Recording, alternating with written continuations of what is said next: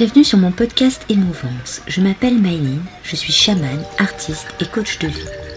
Je suis là pour vous aider à trouver votre soi, aller à la recherche de vous-même. Je vous ferai voyager à la rencontre de votre enfant intérieur, mais aussi de vos guides, dans des univers fantastiques que vous ne pouvez imaginer avoir en vous. Je suis femme médecine et je vous aide à trouver votre chemin de vie et votre identité.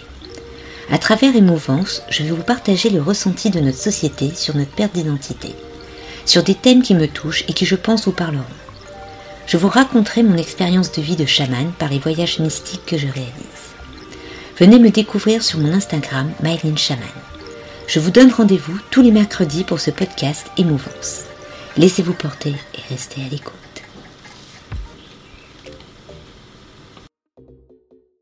Bonjour tout le monde. Alors aujourd'hui, je vais vous parler de la colère.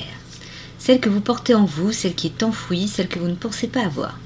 Cette colère qui s'est accumulée avec le temps, couche sur couche, pour finir par faire un millefeuille. Pas ce superbe millefeuille plein de crème que l'on aime, mais celui fait de regrets, de remords, de blessures, de peur, d'humiliation, d'injustice et autres. Le millefeuille du joker, celui qui vous rend petit à petit amer et aigri. Cette colère, on ne s'en rend pas compte quand on la garde en nous. Et des fois, elle sort par vagues comme un tsunami qu'on n'arrive pas à gérer. Et la plupart du temps, c'est pour des choses futiles qu'elle sort, et sur des proches ou sur des personnes innocentes. Cette colère peut aussi s'exprimer à travers des mots. Mal à la gorge, à l'estomac. Vous savez, ces superbes remontées d'acidité. Moi, je les ai bien connues. Et passer son temps sous antiacide, ben, c'est vraiment pas terrible. Je vous parle de cette colère car c'est la pire. C'est celle qui vous change. Celle qui vous empêche de montrer votre personnalité, la vraie. Elle est tellement empreinte d'amertume que notre être se focalise sur cette nouvelle identité. Et le pire, c'est que l'on ne s'en rend même pas compte. Elle est devenue une partie de nous-mêmes et on ne la voit même plus. Cette colère, elle se forme parce que l'on n'en a pas voulu. Excusez-moi, c'est pas exactement ce que je voulais dire. Cette colère, elle se forme parce que l'on n'a pas voulu, on fait, ou fait ce qu'il ne fallait pas au moment voulu, plutôt. On ne s'est pas exprimé sur la blessure qu'on subissait, sur la peine qu'on avait, et la plus importante, la peur de la vie des autres. Car on est dans une société où s'exprimer et montrer ses émotions est mal vu. Mais à se poser vraiment la question, Serait-il pas mieux de s'exprimer que de finir avec une maladie ou un cancer? On est au stade où on est obligé d'aller hurler, crier, casser des objets dans des salles spécialisées pour évacuer notre colère. Est-ce normal? Ou sinon cette colère sort avec l'alcool. Car alcool et colère font très mauvais ménage. Comme il y a désinhibition, la bête sort en furie la plupart du temps. On se retrouve en mode Hulk assez vite, et je vous dis pas les dégâts. Pourquoi je vous parle de cette colère? Ben, c'est parce que je la connais bien, je l'ai vécue. J'ai été tellement brimée, blessée, humiliée, qu'elle s'était formée en moi comme un nouvel organe sans que je m'en rende compte. J'avais perdu l'estime de moi-même. J'étais devenue pessimiste et je me détruisais à petit feu, et je ne croyais plus en l'humain.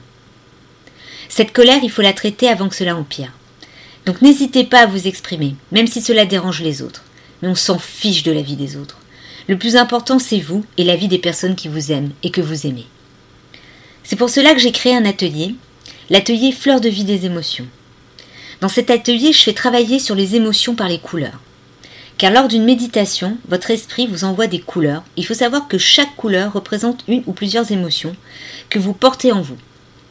Et l'esprit est bien fait, car logiquement, il vous donne la solution de votre colère par une autre émotion à développer. Donc par l'art-thérapie, on retransmet sur une fleur de vie chaque couleur et chaque mot.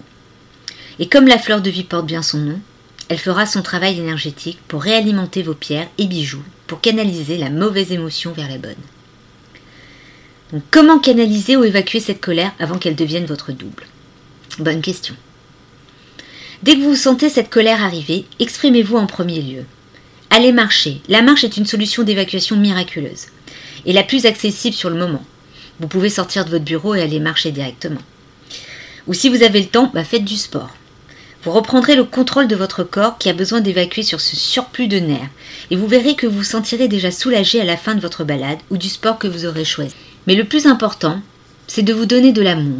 Aimez-vous, respectez-vous. Dites-vous que ce que vous ressentez ne fait pas partie de vous, mais que cela vient d'un acte qui a blessé votre ego. Et si cela ne suffit pas, faites une thérapie sur la gestion de la colère, pour parler de ce qui vous a blessé et engendré cette colère. Et apprenez à méditer, à laisser votre esprit s'exprimer.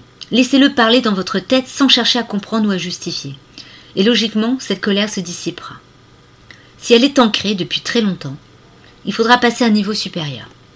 Soit par l'hypnose, mais il faut trouver celle qui vous correspond.